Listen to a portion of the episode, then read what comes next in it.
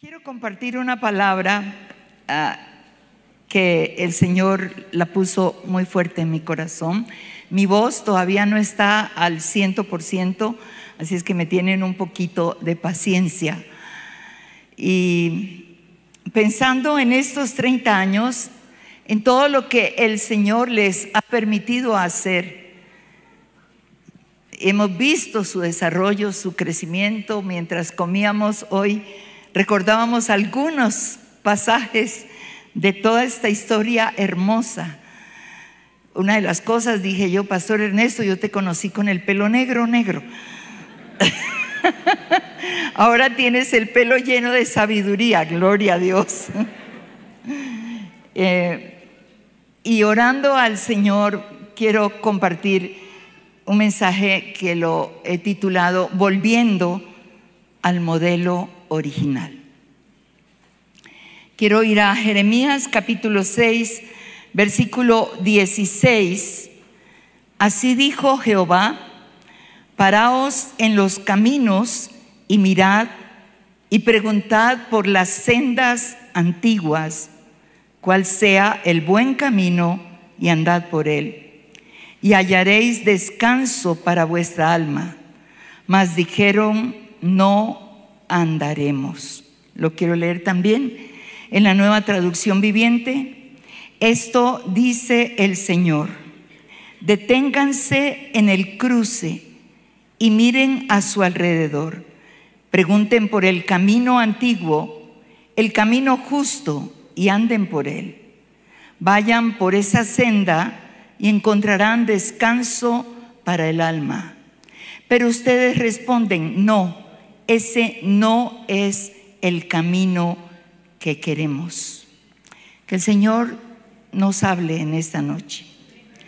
Esta palabra expresada por el profeta Jeremías de parte de Dios para la nación de Judá, que considerara sus caminos, una invitación a volver a las sendas antiguas. Dios en su misericordia les estaba dando a la nación la última oportunidad para arrepentirse.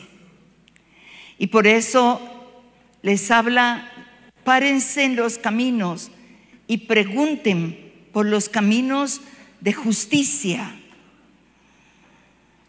para que vuelvan a encauzar su caminar. Lo triste es que la nación realmente no aceptó. No iremos por esos caminos. Y yo creo que el Señor está en estos días hablándonos de la necesidad de volver a las sendas antiguas. Cada uno de ustedes que ministra su propia iglesia es muy bueno porque sentimos que estamos felices con lo que Dios está haciendo. Estamos mirando nuestras cuatro paredes, nuestro crecimiento, y si usted establece fundamentos buenos, pues tiene de qué gozarse delante de Dios. Los que tenemos el privilegio de predicar en muchas naciones al cuerpo de Cristo en diferentes eventos, diferentes congresos, pasamos de aquí, pasamos allá. Y no sé si pasa con ustedes, pero hay a veces, la mayor parte de las veces, una profunda tristeza en el corazón, porque sentimos que se ha perdido tanto. Uno va con expectativas muy grandes y a veces salimos vacíos no solo vas para dar, sino para recibir. Y, no hay mucho que recibir. Y entonces creo que el Señor quiere hablarnos acerca de volver.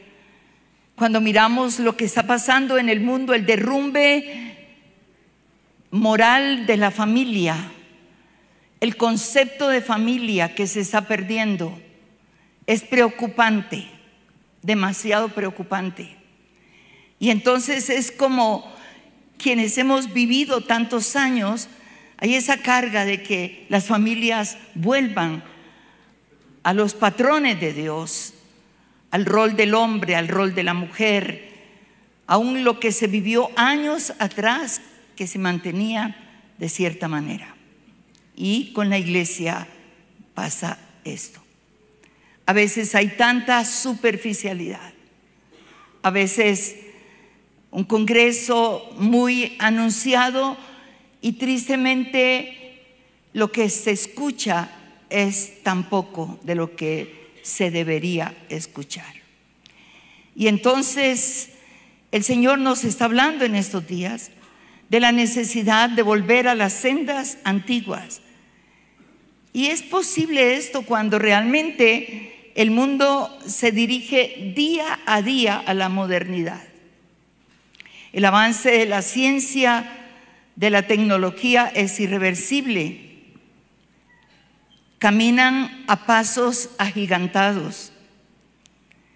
De hecho, el Señor lo dice en su palabra. Cuando tú vas a Daniel, capítulo 12, versículo 4, Él dice, pero tú, Daniel, cierra las palabras y sella el libro hasta el tiempo del fin. Muchos correrán de aquí para allá y la ciencia aumentará. Y no hay duda que la ciencia ha aumentado. Entonces hablar hoy de volver a las sendas antiguas parece risible, loco. Se malentiende respecto a nosotros como iglesia del Señor.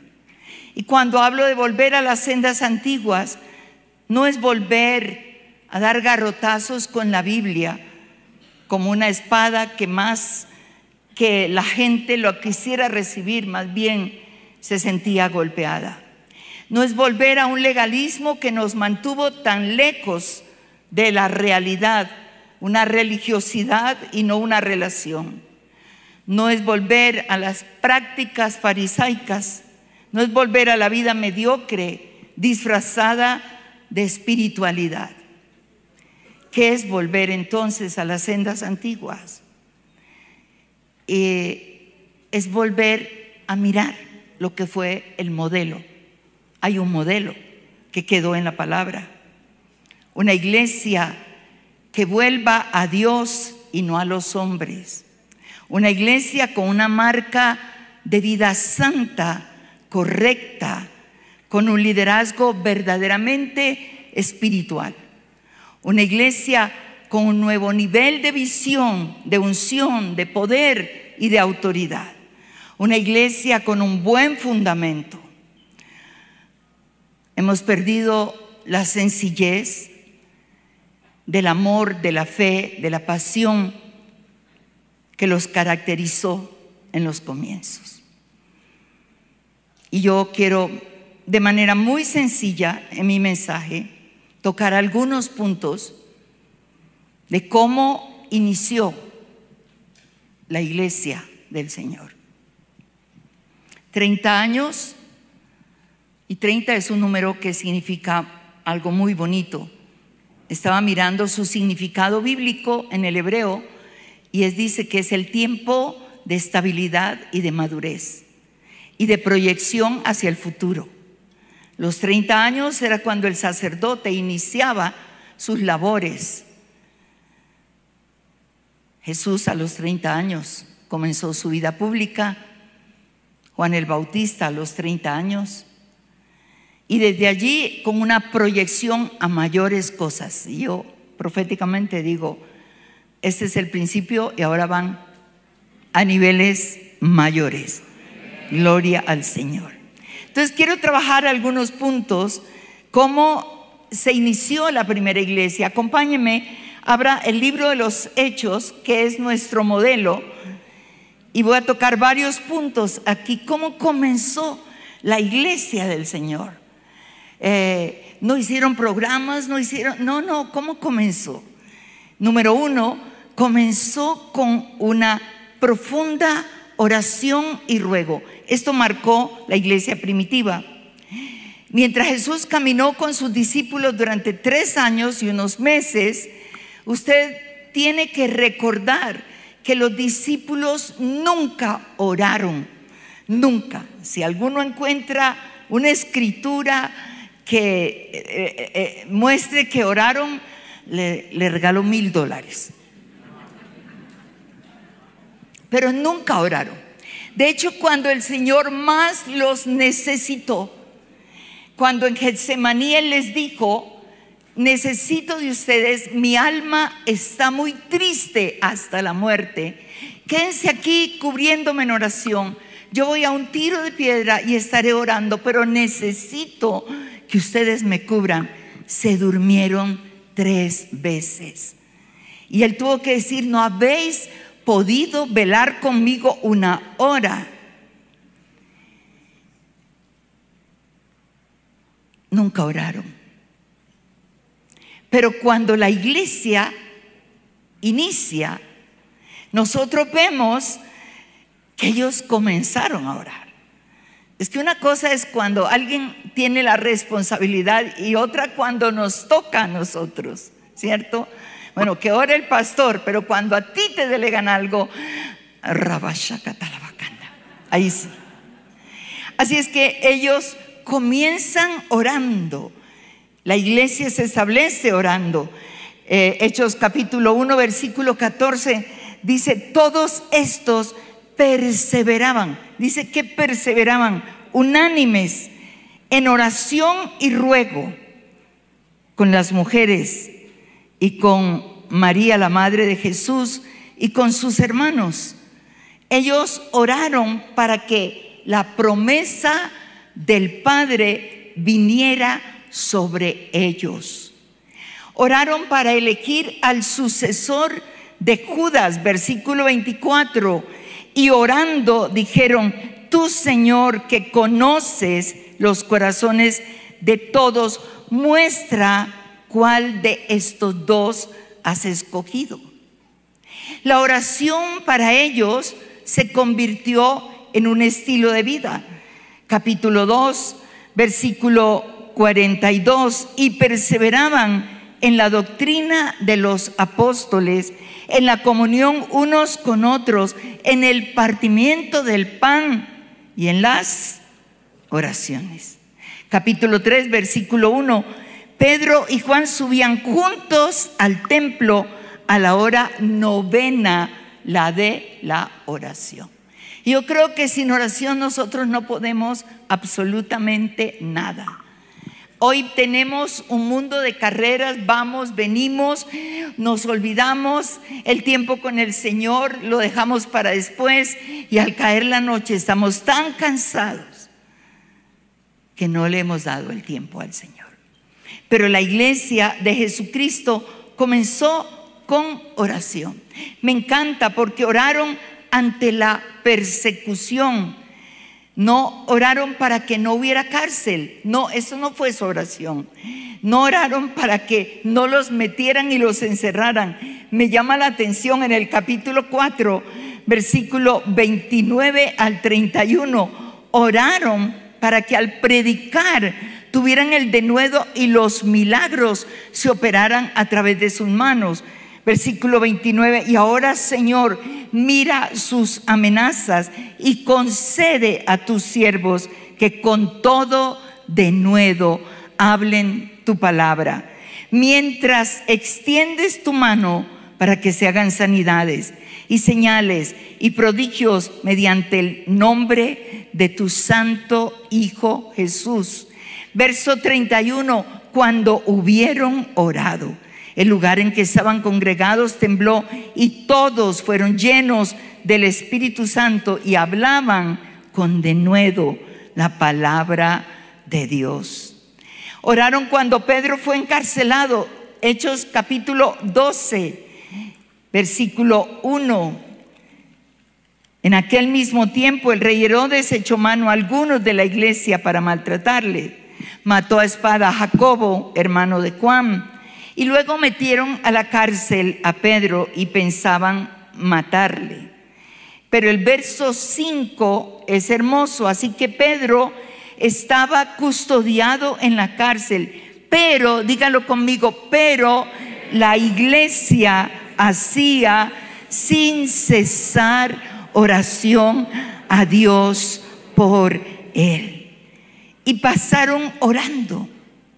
Y todo lo resolvían con oración. Y hoy en día Dios está llamándonos a orar.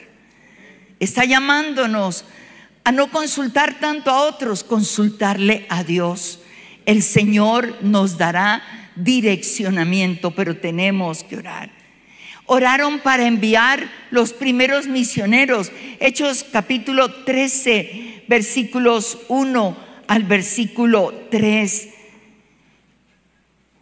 Y dice, entonces había en la iglesia que estaba en Antioquía profetas y maestros, y da los nombres de ellos.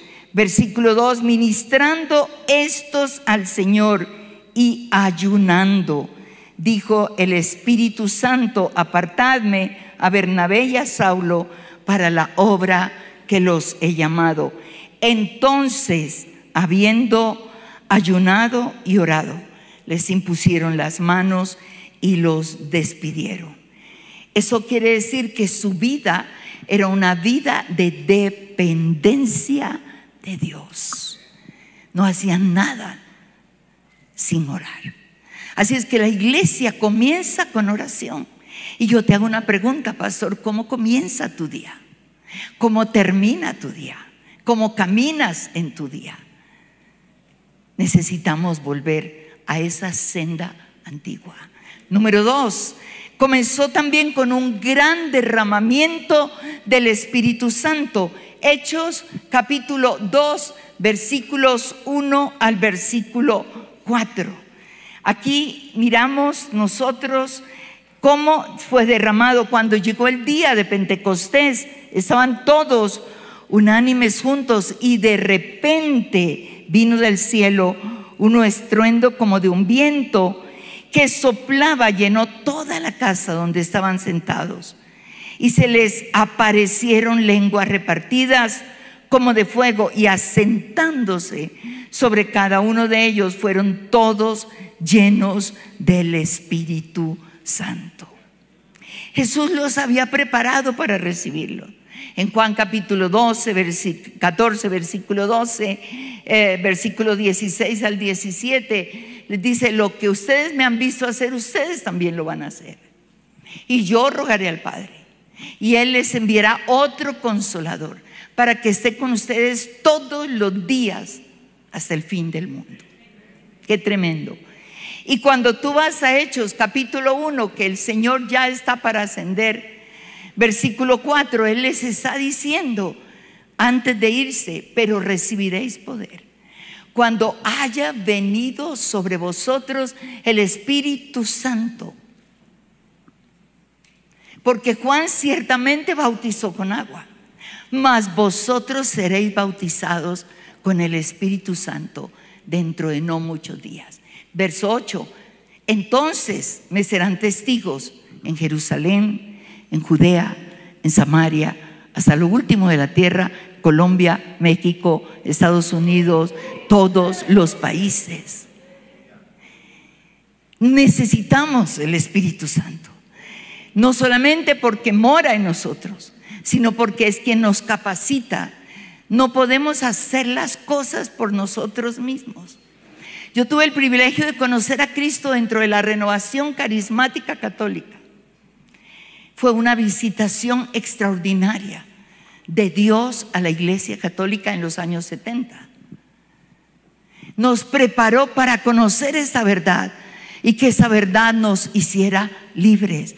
Porque como católicos teníamos una mente muy religiosa, no queremos que me cambie de religión, no queremos, pero con esa visitación se abrió nuestra mente, se abrió nuestro corazón, miles de católicos con el paso de los días abandonamos las filas de la religión tradicional para llegar a conocer esta verdad. Y nunca olvido, ya estábamos viviendo en la ciudad de Bogotá, mi suegra, la mamá de mi suegra y su hermana fueron las primeras en conocer al Señor en la renovación carismática. Yo soy el resultado de la oración de mi suegra. Hizo cuatro peticiones por dos años. Número uno, que mi esposo y yo conociéramos a Cristo. Número dos, que nos trajera a vivir a Bogotá, la ciudad que nunca queríamos vivir. Número tres, que nuestra casa se convirtiera en un grupo de oración que era muy común dentro de la renovación carismática católica. Y número cuatro, que yo predicara esta palabra. Todo se cumplió. Entonces, e, era, era una sed de Dios, era algo maravilloso. Eh, pero eh, la, iglesia católica te daba una partecita y, tú ya estabas prendido por esta palabra. Y entonces eh, oíamos a la gente decir, pero es que hay que ir a una iglesia evangélica para poder oír más de la palabra. Y entonces después llegaba alguien y decía que dicen que hay que bautizarse, pero ya me bauticé de niña. Y dijeron, no, pero es que ahora dice que el bautismo es para los adultos. Y entre esa pasión llegamos a las aguas. Y un mes después que hay que bautizarse con el Espíritu Santo. ¿Y eso cómo es? No sé, pero que es para hablar como hablaron los discípulos en Hechos capítulo 2. ¿Y quién puede hacer eso? Y alguien nos dijo, hay una misionera al sur de la ciudad que dicen que ellos pueden orar por nosotros, son evangélicos. Siete mujeres nos montamos en un jeep, en el jeep nuestro, y arrancamos, la llamamos y dijo, sí, vengan a la una de la tarde, estábamos doce y media allí, y nos atendió a la una de la tarde, misionera irlandesa. Y fue la experiencia más maravillosamente seca que hemos recibido. Pero era tal el anhelo. Cuando timbramos, ella salió, eh, eh, eh, fueron conocidas los Juanitos, se llamaban, como una mujer muy dura. Ella se asomó por la ventana y dijo, oh, ¿qué quieren? Dice, nosotros la cita para el Espíritu Santo. Ok, nos hizo subir y dijo, yo estar muy ocupada, párense ahí. Siete mujeres empezó a poner manos sobre una, sobre otra, pero rápidamente recibe el Espíritu Santo, recibe el Espíritu Santo. Nadie hablaba. Cuando la última comenzó a hablar, la primera comenzó a hablar y quién nos paraba. Y ella dice, oh, yo estar muy ocupada, tiene que irse. Y nosotros bajamos al carro y nos encerramos en ese carro y empezamos a llorar y a orar en lenguas. Y de regreso a casa, siete mujeres en la ciudad manejando un carro, todas llorando y hablando en lengua en cada semáforo. La gente nos miraba, estas mujeres están locas. No paramos de orar en lenguas. Ella fue muy seca pero el Espíritu de Dios vino sobre nosotros de una manera maravillosa. Ellos fueron llenos del Espíritu Santo. Esa fue su credencial, como era la credencial para Jesús. Aprendieron a vivir bajo el fuego del Espíritu Santo. Los milagros comenzaron a sucederse. En Hechos capítulo 3, versículo 1 al 8, usted va a encontrar que Pedro y Juan subieron a la hora novena de la oración y un cojo de nacimiento les pide plata. Pedro dice, no tenemos oro ni plata, pero lo que tenemos te lo damos y en el nombre de Jesucristo de Nazaret, levántate y camina. Y se levantó y saltó y brincó y los milagros comenzaron a sucederse unos tras otros. Como me gusta el capítulo 5, versículo 12 al versículo 16. Escuche esto.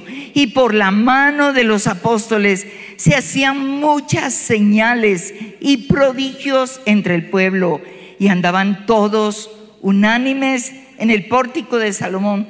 De los demás ninguno se atrevía a juntarse con ellos, mas el pueblo los alababa grandemente y los que creían en el Señor aumentaban más, gran número, así de hombres como de mujeres, tanto mire esto, que sacaban los enfermos a las calles y los ponían en camas y en lechos para que al pasar Pedro, a lo menos su sombra cayese sobre alguno de ellos.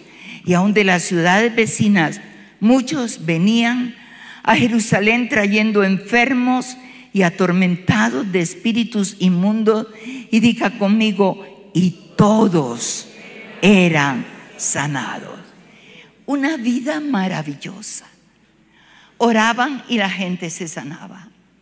Oraban y predicaban con denuedo. Los milagros les seguían. Y nosotros tenemos que esperar una cruzada. Y en esa cruzada no todos son sanados, algunos son sanados. Dios quiere usarnos a cada uno de nosotros. Que ese fuego no pase, que sea algo maravilloso. Esa fue su credencial. Y luego esa vida guiada por el Espíritu Santo. Un avivamiento en Samaria a través de un hombre llamado Felipe, donde hubo sanidades, liberaciones. Y estando en ese fuego, el Señor envía un ángel. Y Felipe desciende a Gaza. Dejar un avivamiento para ir detrás de un carro donde iba un eunuco oficial de la reina Candace, ¿se acuerda? Iba leyendo el libro del profeta Isaías, dejar ese avivamiento. ¿Quién lo deja? Tal vez tú dices, no, eso no es de Dios, yo tengo que disfrutar ese avivamiento. No, era cuestión de lo que el Espíritu de Dios guiaba, mostraba, llevaba. Y luego se sucedió con Pedro, Hechos 10, la casa de Cornelio. Y el Espíritu de Dios lo guió a la casa de Cornelio con una visión de los animales inmundos. Él no quería. Y llegó donde los gentiles. Y ese Pedro todavía de una manera tan dura se para y dice, ustedes saben que es abominación para un judío venir a casa de estos inconversos. Y yo creo que él no tenía la intención todavía, pero el Espíritu Santo se derramó sobre los gentiles y fueron todos llenos del Espíritu Santo. Qué tremendo, porque hoy nosotros no consultamos al Espíritu Santo. Consultamos Waze, consultamos el GPS y se suben y espere, no nos movamos a saber qué dice el GPS. ¿Qué dice el juez? Y yo digo, si así consultáramos al Espíritu Santo, ¿qué es lo que tú quieres que hagamos? ¿A dónde quieres llevarnos? ¿Qué es lo que tú tienes para ahora? Era una vida llena de su poder y llena de su guianza. Entonces, la iglesia comienza con oración, la iglesia continúa con la llenura del Espíritu Santo. Rápidamente, número tres, con un mensaje cristocéntrico basado en la palabra de Dios. Un mensaje que llevaba la cruz, que llevaba la resurrección. Un mensaje que confrontaba el pecado. Un mensaje que traía arrepentimiento y transformación. Mire capítulo 2, versículos 37 al versículo 40. Pedro está predicando y al oír esto, dice, se compungieron de corazón y dijeron a Pedro y a los otros apóstoles, varones, hermanos, ¿qué haremos? Pedro les dijo, arrepentíos y bautícese cada uno de vosotros en el nombre de Jesucristo para perdón de los pecados y recibiréis el don del Espíritu Santo porque para vosotros es la promesa, para vuestros hijos, para todos los que están lejos, para cuantos el Señor nuestro Dios llamare. Verso 40, con otras muchas palabras testificaban y les exhortaban diciendo, sed salvos de esta perversa generación. Y ese día, tres mil personas recibieron a Cristo. Un mensaje que trajo una cosecha extraordinaria. Hemos olvidado el mensaje evangelístico, hemos olvidado la cruz, hemos olvidado la resurrección, hemos olvidado de poder proclamar con el corazón y con los labios que Jesucristo puede cambiar y transformar nuestras vidas. Y un mensaje que nunca se detuvo, ni la persecución ni nada. Donde iban, predicaban el Evangelio. Donde iban, el Evangelio era anunciado. La pregunta hoy día, ¿qué clase de mensaje estamos nosotros predicando? ¿De dónde bajamos el mensaje? ¿En oración? ¿En la meditación? ¿O bajamos por internet? Y ahora, de una manera todavía más sofisticada. ¿Cómo se llama lo último? Lo de la inteligencia entonces, estaba en Argentina predicando y uno de los pastores viene y me dice, acabo de predicar un mensaje que le pregunté a la inteligencia sobre el Salmo 100 y me dio cinco puntos y lo acabo de predicar. No bajes tus mensajes por internet, baja tus mensajes del cielo, del corazón de Dios. Un cristianismo sin cruz un mensaje libre de sufrimiento, lleno de prosperidad, humanista, te hace sentir bien, pero no te lleva a un cambio y a una transformación. Esto tiene que cambiar. Esto tiene que cambiar. Más en este tiempo, este tiempo que estamos viviendo, que es un tiempo crítico. Entonces, número uno, comienza con oración Número dos, con un gran derramamiento del Espíritu. Número tres, con un mensaje cristocéntrico. Número cuatro, y este punto es importante, era una iglesia de discípulos, mas no de creyentes. Yo vengo de un país de megas, donde hay mucho creyente, pero no hay tanto discípulo. La orden del Señor en Mateo capítulo 28, versículo 19 y 20. Por tanto, id y haced qué? Discípulos a todas las naciones. El creyente va a seguir pidiendo, dependiendo, no madura.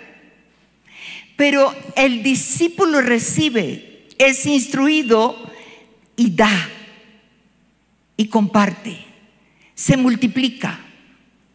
Cuando usted va a Hechos capítulo 6, eh, versículo 1 en adelante, dice, en aquellos días, como creciera el número de los discípulos, mire, crecía el número de los discípulos, hubo murmuración de los griegos contra los hebreos de que las viudas de ellos eran desatendidas en la distribución diaria.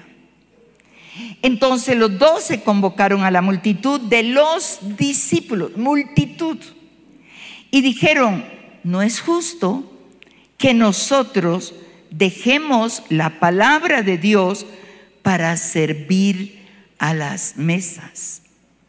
Buscad pues, hermanos de entre vosotros, siete varones de buen testimonio llenos del Espíritu Santo, de sabiduría, a quienes encarguemos de este trabajo. Y escuche esto, y nosotros, dicen los apóstoles, persistiremos la oración y en el ministerio de la palabra. ¿Se da cuenta cómo estaba esto arraigado? No podemos servir a las mesas, lo queremos hacer, pero hay que alimentar al pueblo. Tenemos que orar. Tenemos que prepararnos. Así es que necesitamos levantar siete varones con cualidades extraordinarias, no cualquiera persona.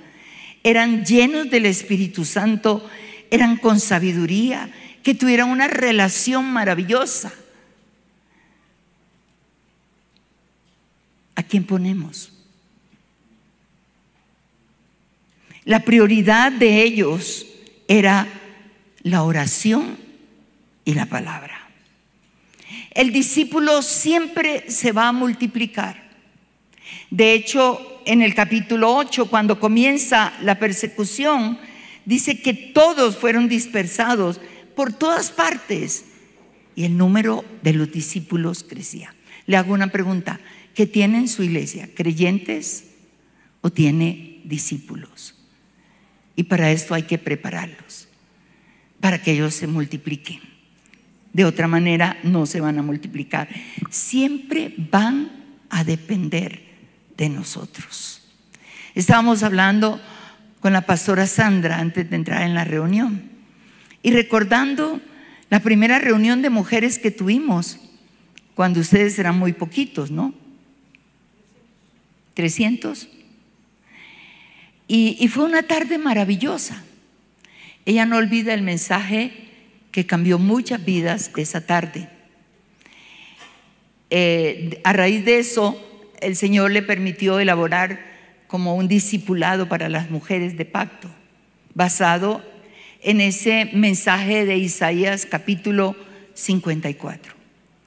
Una cosa buena que dice ella, después de esa reunión, lo que Dios hizo con esas mujeres fue una transformación. Y algo que me llamó la atención es que dice Sandra, y te voy a decir, el 80% de las mujeres que asistieron nunca más volvieron a pedir consejería. Esa tarde fueron tocadas, confrontadas, transformadas, y yo descansé de ministrar tanta consejería. Cuando tú haces discípulos, los discípulos reciben, son transformados y tienen la pasión por dar, por hacer, por lo que tú le enseñaste, lo quieren compartir, tienen responsabilidad. Es como una iglesia crece y se multiplica, se extiende. Alabado sea el Señor.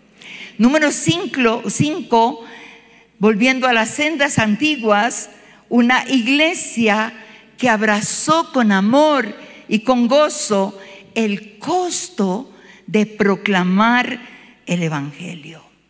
Si tú miras la vida de ellos, entraron a las cárceles, fueron azotados, fueron golpeados.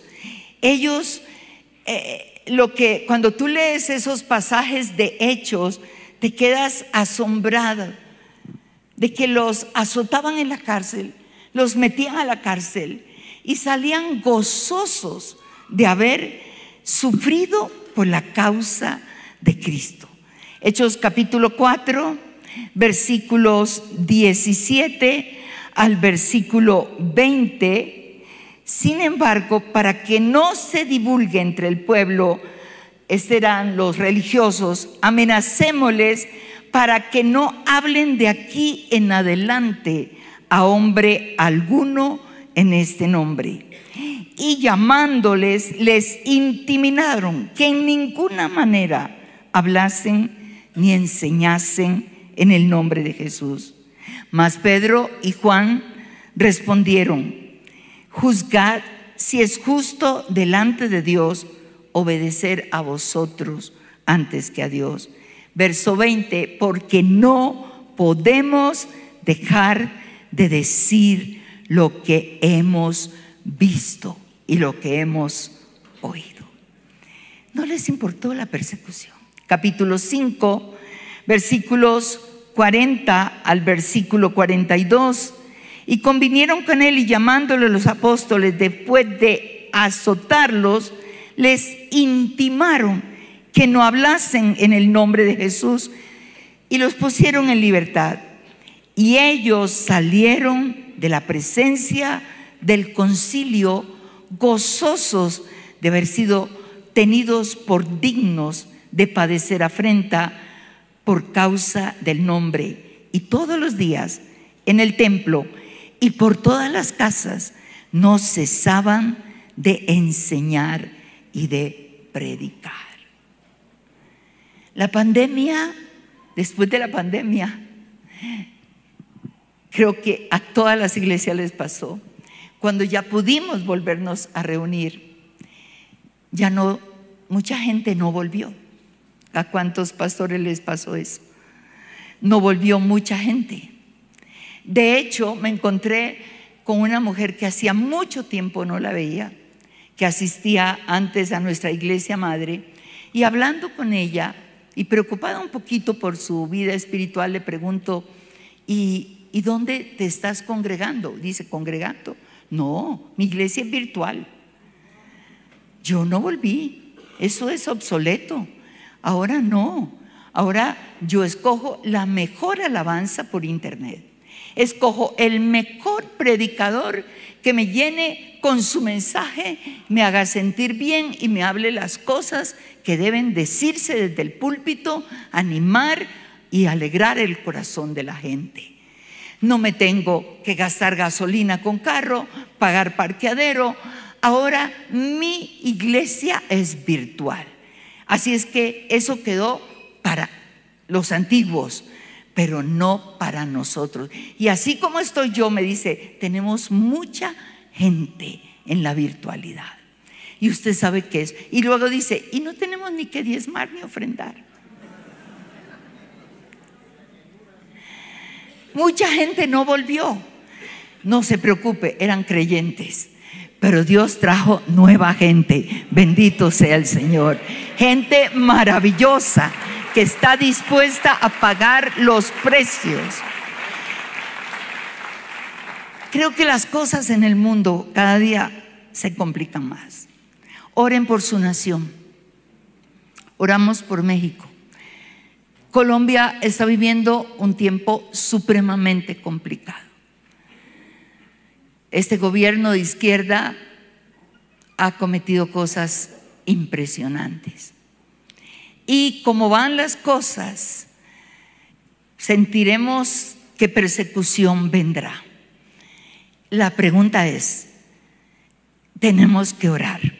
¿Cuántos podremos hacer lo que esta iglesia hacía. Será tan grande la pasión en el corazón por este Cristo de la gloria que no nos importará.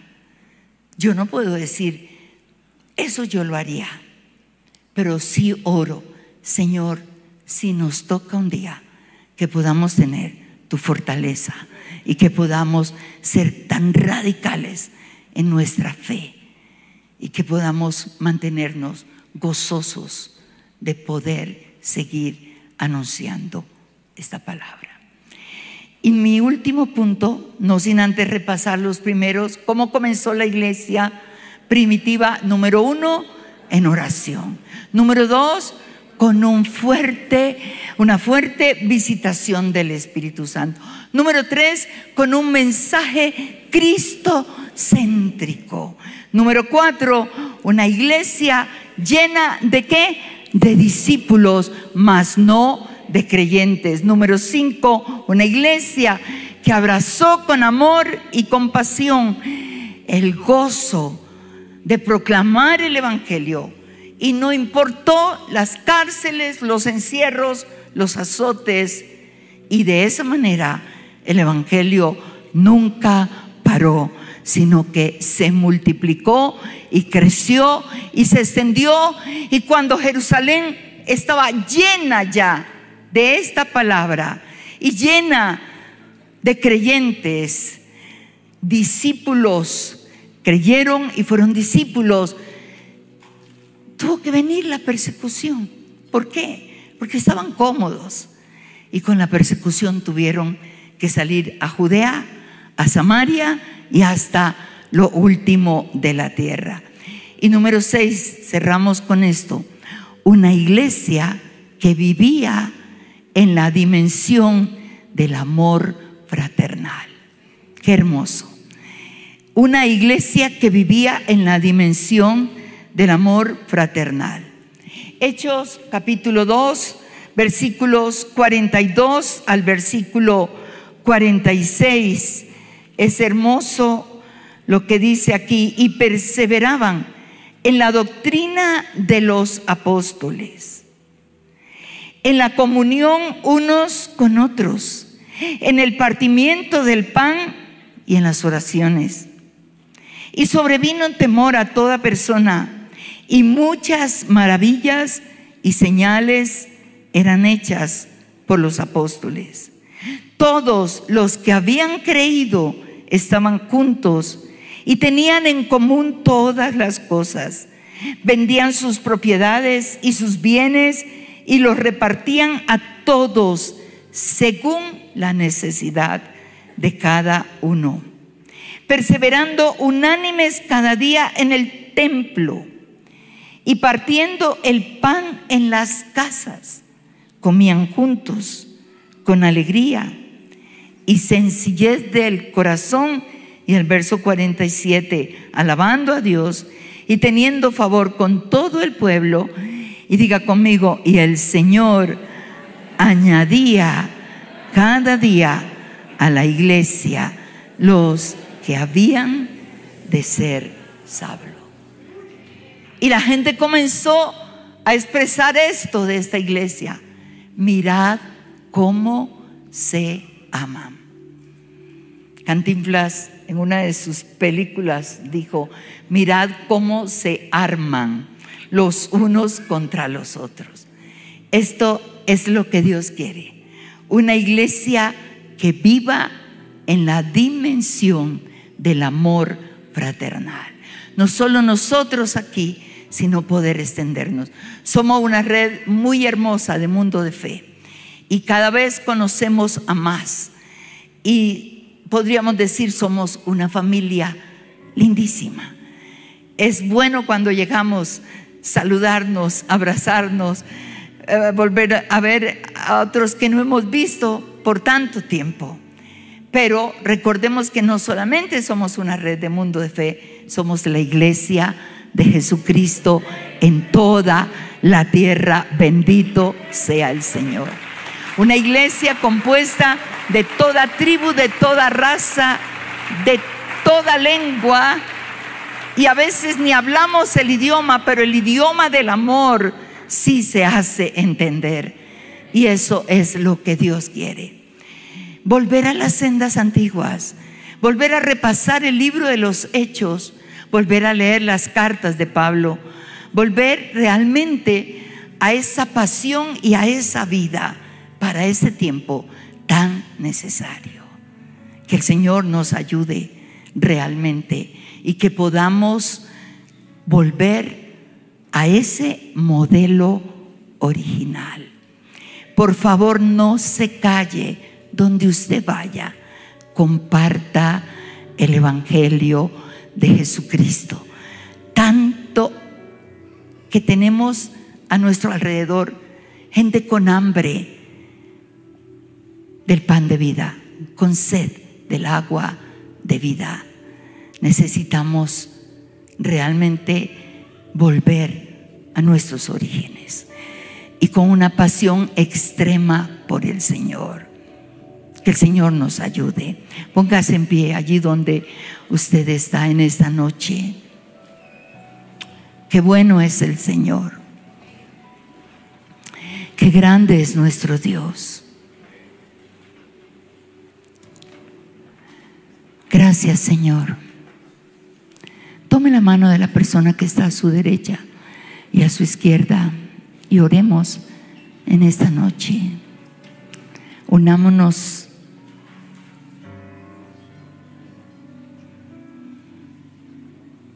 Padre, te damos tantas gracias por este tiempo de aniversario de 30 años. Gracias por cada lágrima, por cada esfuerzo, por cada proceso. Gracias por los valles, por los desiertos que hemos tenido que pasar pero también por las victorias maravillosas. No solo de esta iglesia aquí, sino de cada iglesia de mundo de fe, en cada lugar donde se ha ido levantando. Qué buena historia tenemos, Señor. Pero ayúdanos en este tiempo a recordar realmente los inicios de la iglesia, el modelo original, Señor. Queremos volver a esas maravillosas sendas antiguas. Haznos hombres y mujeres de clamor, de oración, pastores y pastoras, que no solamente oremos por la nación cuando se necesita, sino que sea una vida de oración. Podamos vivir bajo la guianza, el poder del Espíritu Santo, la unción del Espíritu Santo, esa guianza perfecta en cada momento. Aún para cada mensaje, Señor, para cada enseñanza, que haya una dependencia total de ti, Señor. Señor, levanto cada pastor, cada pastora, cada líder en esta noche, nuestras vidas consagradas a ti, viviendo en una dependencia absoluta de ti, Señor los que cantamos, los que predicamos, los que enseñamos, los que discipulamos, los que servimos en cualquier área. Necesitamos de ti, Señor. Señor, tócanos en esta noche.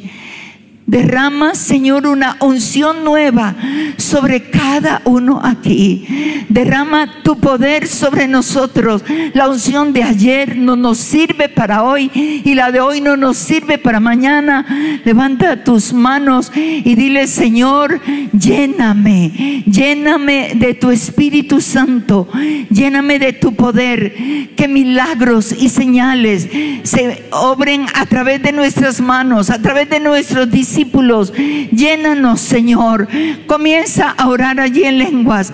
Comienza a orar en lenguas. Comienza a soltar tus lenguas. Un minutico allí. Oh, rabashata la barabacanda.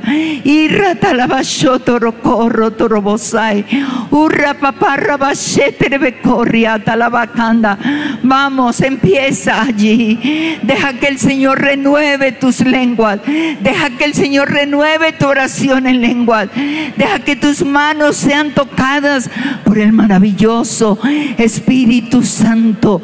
Tus labios sean tocados para enseñar, para predicar, para cantar. Oh Dios, llénanos. Necesitamos de ti. Necesitamos de ti, Señor. Quita nuestra autosuficiencia. Quita la soberbia. Quita el orgullo, Señor. Rómpelo en esta noche. Rompe la indiferencia. El la frialdad, Señor, la comodidad. Ayúdanos a necesitar cada día de ti, cada día de ti. Oh, solo vos la Señor, vuélvenos a casa, envueltos en un fuego nuevo, Señor. Arrabasala, basala, bacaya, rabacá. Y rabarabasheter becora, babarabacá. Y ratalabaseter becanda, ramananay. Y rapaparabasheter becay, rabacay, rabacó, rabacay. Gracias, Señor y ralabasai. Siga orando en lengua. Un momentito más, un minutito más. Y Señor, obra sanidades en esta noche. Obra toques en nuestros corazones, en nuestros cuerpos. Señor, toca nuestros espíritus. Toca cuerpos enfermos, Señor. Corazones heridos, heridos, resentidos. Trae tu perdón, tu sanidad, tu restauración, Señor.